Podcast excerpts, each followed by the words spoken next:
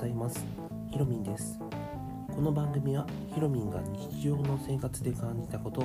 今の自分の身の丈に合った挑戦をしていることなどをご紹介させていただきながら進めていく内容になります。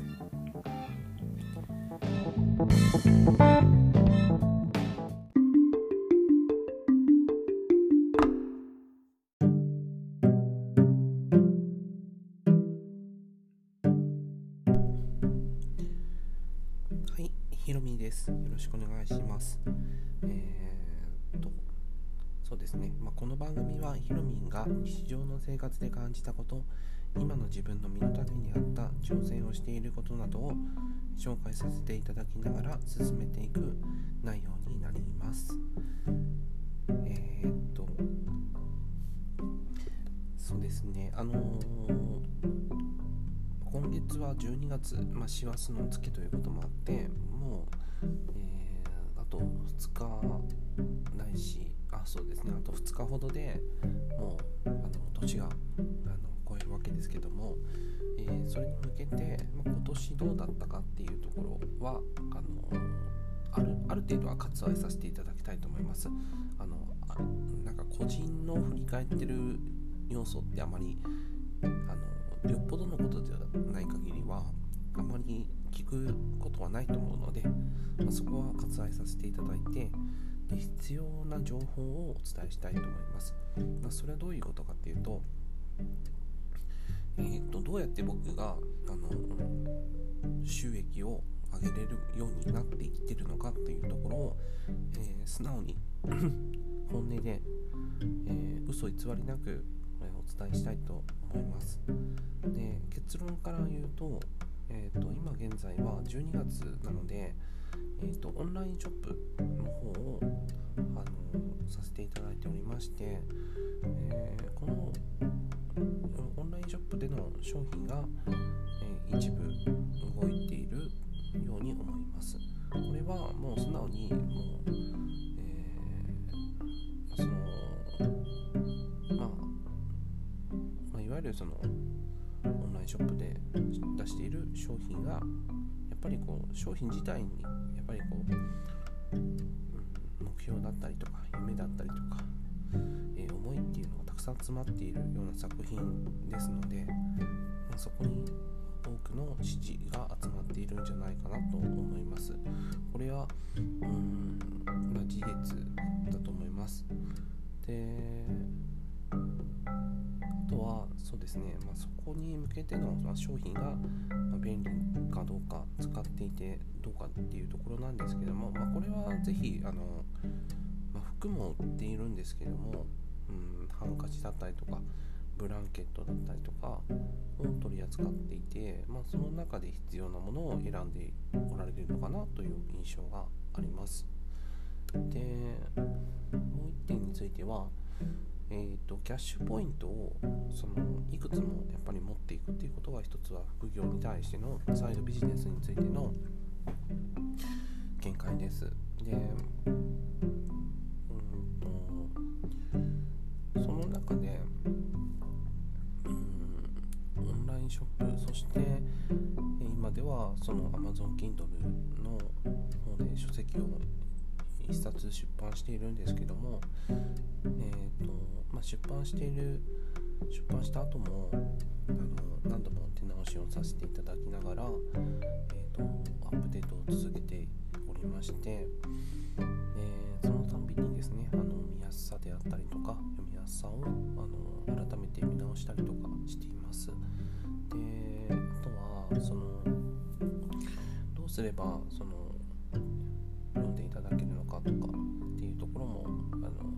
工夫しないとなっていうところで日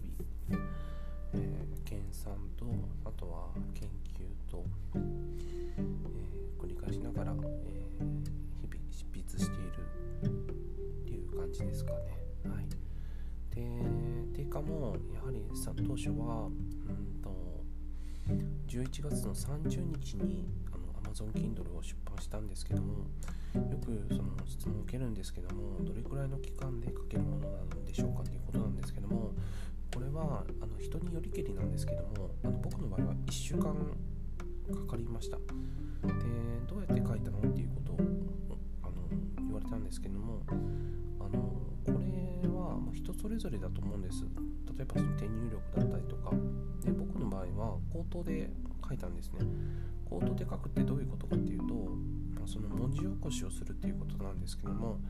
要はその音声で入力をした後に文字起こしをするんですね。文字起こしってどういうことかっていうとその録音した音声を、えーと、拾い上げてそこから編集をかけるっていう方法を使っておりましてでこれが、まあ、そのデフォルトに今は自分はしています。で、まあ、時間がやっぱり限られていますので、まあ、自分の言葉である程度まではその執筆をしてそこから編集をしていくっていう作業をしています。ですので文字数は確かに多いですけどもその分やはりその編集をかける時間というのも、えー、かかるというふうに見ています。はい。であとはそのうんなんだろう、うん、定価の方がやはりこう1000円ということがあったので、まあ、これについても日々その計算をしているんですけどもあの小説で1000円を払うというのはよっぽどやっぱり読みたいものじゃないとあの出さないと思うんですよね。で今でしたらやはりこう副業だったりとか、えー、まあ、どうやったらその売り上げが出るんだろうとかやりたいことって何なんだろうとか収益化をするにはどうすればいいんだろうとか必要な情報がタイムリーでやっぱりこう必要な情報文に似合う価値があってでかつやっぱりその読んでいただいている方が心が動くようなあの本じゃないと売れないと思ったんですね。えー、でその中で僕が選んだ小説というのはあのビジネスにはなかなか結びついていなくてめちゃくちゃ怖かったんですけどさらにそのマインドの部分に触れていくような小説を書きたいと考えて、えー、慎重に言葉を選びながら綴っていった小説なんですね。で短編小説というあのカテゴリーではあるんですけどもほぼほぼ小説に近いようなあの冊数といいますかページ数をあの心がけてやっています。まあ、通常なら 10, 10万文字ほどっておっしゃっていた文明を何度か読んだことあったんですけど、まあ、自分の場合は2万2000から3000ほど文字で収めているようにしていました。でそれについてはま初版初版ということもあるので、まあ、そういう意味でも、えー、まずその描きたいことと僕が伝えたいことっていうのはその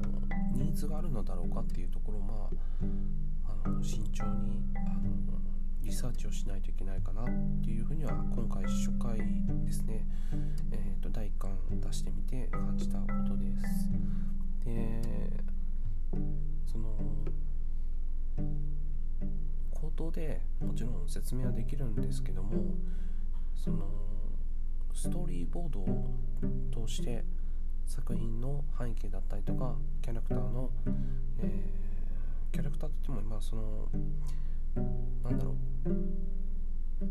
フリーランスのお仕事をされているフリーライターの方なのでその女性の方にそのスポット当てていくという意味でも、あの今に合ってるかなというふうには思いました。でその中でその心情を描いたりとか、えー、そして、うん、なんだろう。少し薄いかなっていう感じもしたんですけどもそこに対してのやっぱりそのバックヤードっていうのはやっぱりこう後から響いてくるなと思ったんですよね。で小説を読んでいただくと分かるんですけどもそのハルとリリーというまあリリーというのはまあその猫なんですけどで春というのはその本編の主人公になるんですけどだからその春をなぜリリーが、えー、求めているのかそして春がなぜリリーを大切にするのかであったりとかこの2人の関係性がですねやっぱりこう中心になっていてでそのうーんなんだろうこう生き物としての春を見る、えー、リリーを見るという観点からすると少しあのそこからは見えないと思うんですよね。で見ていただきたい視点としてはあのもう文文明には書いているんですけどもそのリリーというその猫を通してあの春とリリーの世界観がですねあの描写が描きやすかったんですよね猫ですのでやはりこう無責任感も程よくあって自由に生きられてでやはりこう気持ちの浮き沈みもあの移り変わりも描きやすかったっていう点があってでこの点がですね線となってでその線がですね縦横と斜めとか縦横無尽にですねあの結ばれていくというでこれがやがて面になって広がっていくようなイメージで描いているんですよね。時系列もそうですしあとはあの世界的世界観でいうとあの命について触れている話になります。はい、ですのである程度そのなんだろうこう今を生きている人にあのぜひ読んでいただきたい。あの小説になります。はい。まあ、きっと元気になりますしあの生きようって思ってもらえると思いますしあのなんだろう。希望が持てる内容になっています。ですのでまあなんだろう。こう本音を通して深いところまで読んでいただければの僕がお伝えしたい内容っていうのは見えてくるんじゃないかなと思います。あのお時間がないと思いますけどもあのぜひ一度手に取っていただいてあの目を通していただけるだけでもあのありがたいと思います。あのそこはもう本当にそうです。そう心がそう思っています。ですので少しでもいいのでお役に立てるようなお値段で、えー、お役に立ちたいということで、えーと、まずは一斉の方からですね、えー、500円の方に優しいお値段でお手元に届けたいと思いましたので、えー、させていただきました。はい。もうこれ以上下げてしまうと食べれません。もうギリギリです。ですけどもあのまあなんだろうな、だきたい元気になっていただきたい。もうその一心で書きましたのでまあ本当にお粗末た文章かもしれませんけども是非お手元に取っていただいて、えー、一読していただけると嬉しいです。春とリリー第1巻。え、ー、と安全に運行中でございますよろしくお願い申し上げますということで、あのー、少しちょっとあの番宣も入ってしまいましたけどもあのこんな形で、あのー、ひろみチャンネルひろみんチャンネルじゃないですね。ひろみんチャンネル YouTube の方なんですけど、ひろみんラジオを進めていきたいと思っております。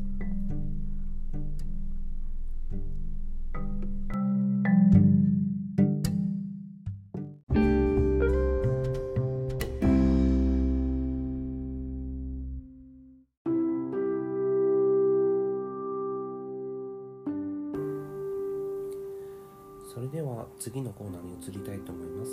えーちらのコーナーでは、えーと、僕が書いている Amazon Kindle の、えー、小説を今1冊目出版しているんですけどもその話題に少し触れながら次回作について、えー、お伝えしたいと思いますで、えー、1作目については「春とリリー」という本をあの出版いたしましてで、えご存知の方も、えそうでない方もおられると思いますので、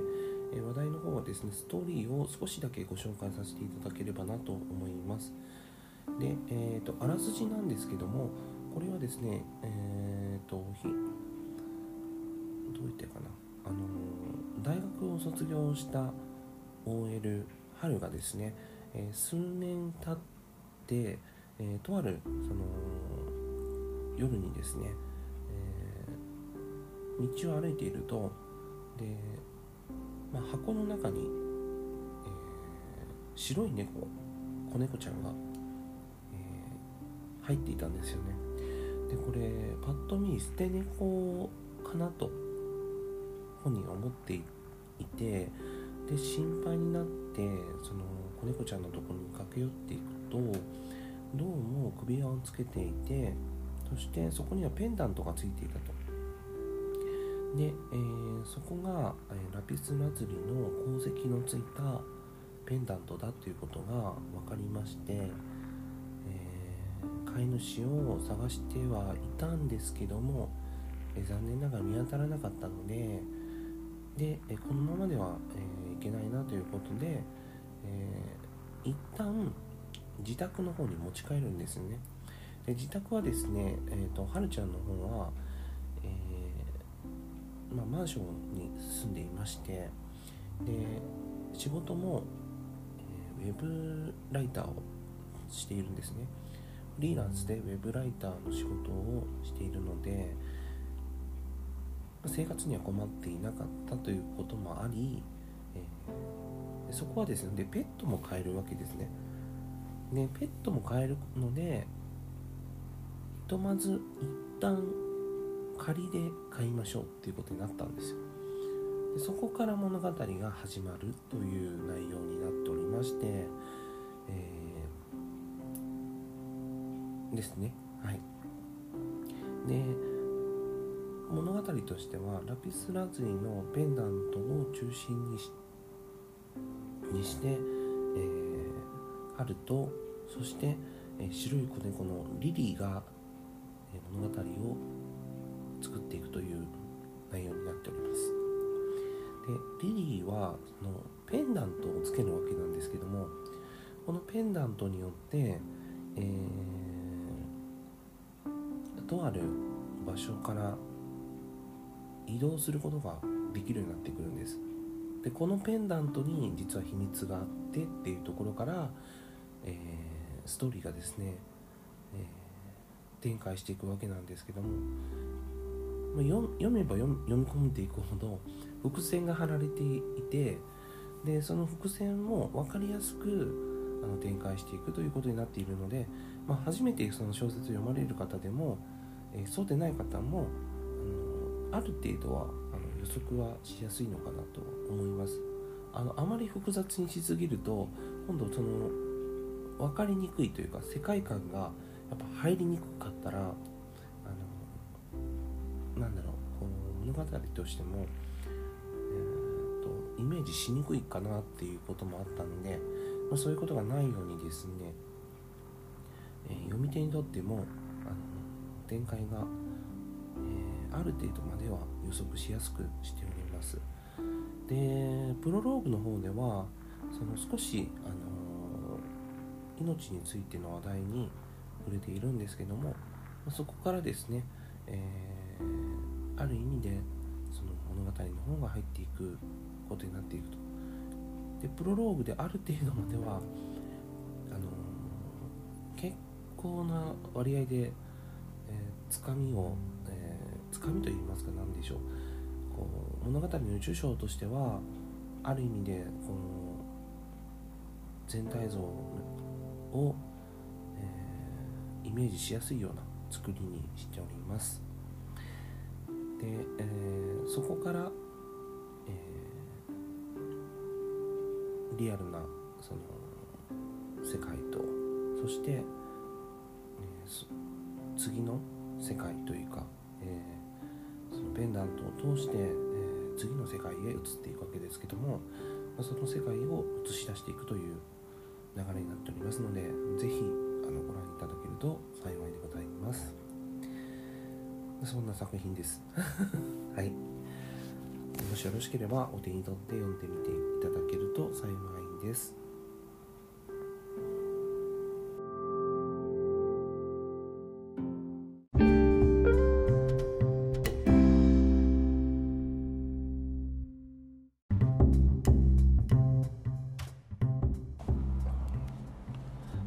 えではどうやったら実現できるのかっていうところなんですけどまず一つはやっぱりそのやりたいことって一体何なのかっていうことだと思うんですけども例えばその気持ちの変化だったりとかニーズがない時にやっぱり寂しいじゃないですか。すっごく寂しいと思うんですよ。もう盛り上がらないし一人で何やってもつまんないしみたいなことになっちゃいかねないですしそうなった時のためにも今からやっぱり準備をしておくっっていうことが大事なのかなと思います。まあ、自分でやっぱりその決めたことにえー、取り組んでいくっていうことになってくると思うんですけども、まあ、その楽しさを、えー、まあ、プロセスをこう楽しめたらいいんじゃないかなって思っていてどうせやるならやっぱり楽しみたいと思うので、まあ、そのためにも今からそのまあ活用できるものは活用していこうと思うんですよねでそのツールとしてはやっぱりスマートフォンなのかなと思いましたで実験をするにしてもやっぱ多くのコストいるしあとはそのうん検証するにしてもやっぱりコストがかかるんですよね。コストがかかるってことはもう今この時代でそれもこのタイミングで投資をするってかなり難しいと思うんですよ。する方もいらっしゃるんですよねもちろん。でもやっぱりそのある程度のその収益があっての条件なのででその条件をその作っていかないととやっぱりその次のステップにはなかなか進みにくいっていう僕は感じているので、えーと、そのためにもその必要となる情報ってね周りの方って意外と持ってらっしゃらないんですよね。同じタイプとは限らないですしまあジェネレーションギャップもありますし価値観の違いもありますしであの意外と持っていらっしゃる情報としては情報ソースとしてはみんなインプットはしてるけどそのアウトプットする先がないとかですねアウトプットするにしてもその必要な情報以外必要ないとかシャットダウンするんですよね。でやっぱりこう性別のその壁もありますしあとその警戒心がすっごい強いから全然話になんないんですよね。で価値的なその話をするにしてもじゃあどこでやっていけばいいんだろうってなった時にそのマインドブロックを外す時間がもったいないんですよね。でそうなってきた場合あのやっぱり人って声で判断されたりとか、うん、見た目で判断しながら怪しくないか怪しいかって決めちゃうところがあってそのファーストインプレッションって言うんですけど第一印象で決めちゃうのが大体8割で決まっちゃうので、まあ、その印象作りをするために例えば YouTube だったらオープニングの15秒間ほどで、えー、ある程度どんなストーリーなのかを伝えたその上で、えー、進めていくとかですね。結果を先に持ってくるっていう手法に、えー、ものすごく時間をかけて作られていてこんうん何でしょうこう楽しい番組だなっていう印象をつけるんですよね。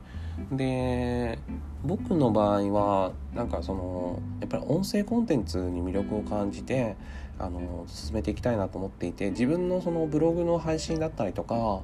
あとはそのやりたいことが小説書いていくことだったりとかあんまりあんまり好きかどうかと言われるとあんまり好きじゃない方なんですよ実は 小説って好きじゃない方なんですけどやっぱりこうファンタジーってねやっぱり自分の世界観をそのまま作ることができるのであのインプットしてきた情報だったりとかもやっぱり反映しやすいんですよね。でビジネス本と比べるとかなりやっぱりその、うん、そういう点では作り込みやすいのかなってクリエイター向きなのかなって思ったりするんですけど、まあ、クリエイターの概念にもよるんでしょうけどあのなんだろうこう一つのロジックでいろんなことが発想できるっていう方もいらっしゃいますけど、まあ、そのやっぱり言葉ってすごく大切なのでどんな方が聞いていただいたとしてもそのやっぱりこうイメージをシェアできるようなそういう話し方だったりとかあとはそのコメントを一つにしてもやっぱりこう汲み取る側のニュアンスだったりとかあの情報処理能力だったりとかもやっぱりこう関係してくるかなとも思うので、まあ、そういう意味では非常にあの丁寧にやっぱり拾い上げていきながらでうん包み込んでいくようにあの作り上げていきたいなと思ったので小説がいいんじゃないかなって考えて今に至っているっていうところが正直なところなんですけどまあこれ細かな作業になってくるので、まあ、こんだけ文字を書くって、ね、なかなか人生の中でも味わえないなと思ってまあそういう意味ではあの、まあ、楽しいと言われたらちょっとうん半分半分ですよね。なんかこう期待も込めて半分半分ですよね。はい、もともとそのマーケットというか、うん、影響力がついていれば、ま、それなりになんかこう、うん、どんな感じでできるんだろうとかって思うと思うんですけど、まあ、そういう話はなかなかそこまでいきなりはいかないと思うので、えーと、まずはその自分の作りたいことに対してのあのパッションを大切にしたいなと思うんですよね。でその情熱を持って次のあのやりたいことをあの形にしていこうかなって感じています。なかなか自己実現っていう意味ではやっぱりこうある程度のその認めていただけないとあの次の挑戦って難しいと思うんですけどでも丁寧にやっぱりこう取り上げていくことで作品を育てていくことであの必ずと言ったらちょっと語弊がありますけどもあのやっぱりこう自分が育んできたあの作品なので、まあ、いつかはあのお披露目できるんじゃないかなっていうふうに信じてやっていきたいなと思ってるんですよね。はい、という内容で、えー、ステチャート2チャプター2ですか？チャプター2をあの終えたいと思います。で最後にあのチャプター3でまとめに移りたいと思います。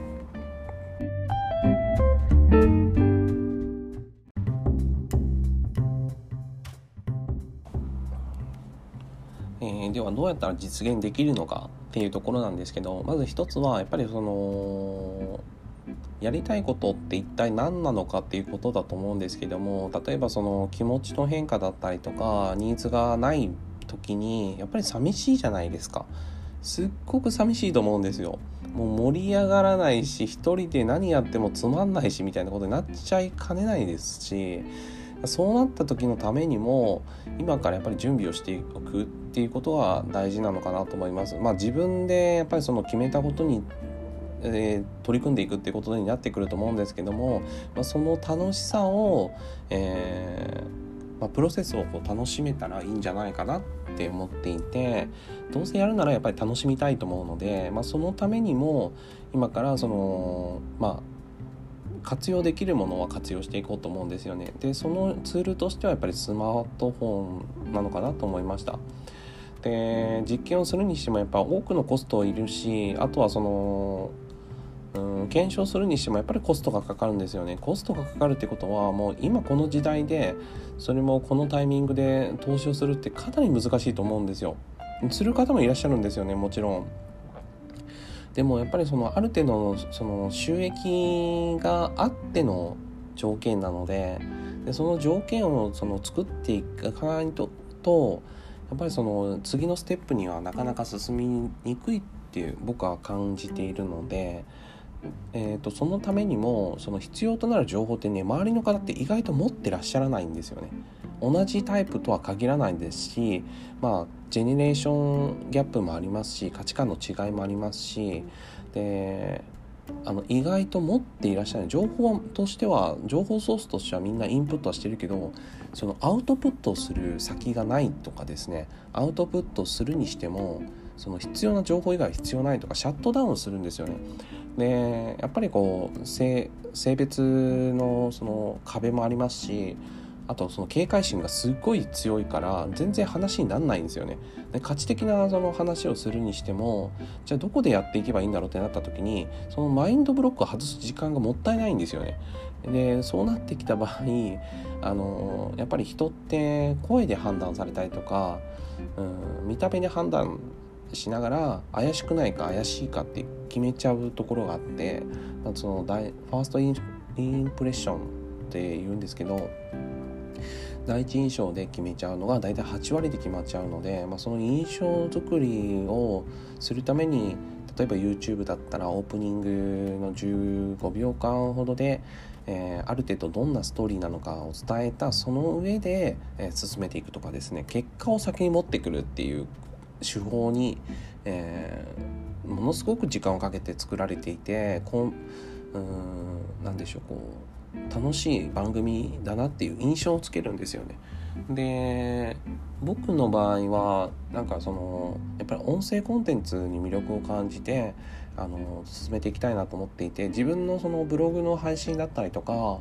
あとはそのやりたいことが小説書いていくことだったりとかあんまりあんまり好きかどうかと言われるとあんまり好きじゃない方なんですよ実は 小説って好きじゃない方なんですけどやっぱりこうファンタジーってねやっぱり自分の世界観をそのまま作ることができるのであのインプットしてきた情報だったりとかもやっぱり反映しやすいんですよね。でビジネス本と比べるとかなりやっぱりその、うん、そういう点では作り込みやすいのかなってクリエイター向きなのかなって思ったりするんですけど、まあ、クリエイターの概念にもよるんでしょうけどあのなんだろうこう一つのロジックでいろんなことが発想できるっていう方もいらっしゃいますけど、まあ、そのやっぱり言葉ってすごく大切なのでどんな方が聞いていただいたとしてもそのやっぱりこうイメージをシェアできるようなそういう話し方だったりとかあとはそのコメントを一つにしてもやっぱりこう汲み取る側のニュアンスだったりとかあの情報処理能力だったりとかもやっぱりこう関係してくるかなとも思うので、まあ、そういう意味では非常にあの丁寧にやっぱり拾い上げていきながらでうん包み込んでいくようにあの作り上げていきたいなと思ったので小説がいいんじゃないかなって考えて今に至っているっていうところが正直なところなんですけどまあこれ細かな作業になってくるので、まあ、こんだけ文字を書くって、ね、なかなか人生の中でも味わえないなと思ってまあそういう意味ではあの、まあ、楽しいと言われたらちょっとうん半分半分ですよね。なんかこう期待も込めて半分半分ですよね。はい、もともとそのマーケットというか、うん、影響力がついていれば、それなりになんかこう、うん、どんな感じでできるんだろうとかって思うと思うんですけど、まあ、そういう話はなかなかそこまでいきなりはいかないと思うので、えーと、まずはその自分の作りたいことに対してのあのパッションを大切にしたいなと思うんですよね。でその情熱を持って次の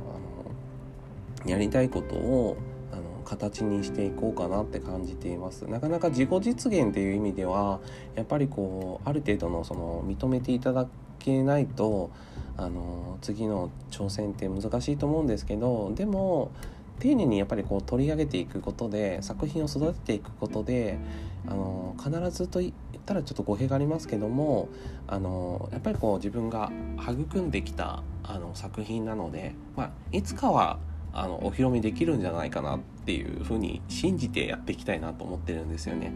はい、という内容で、えー、ステチャート2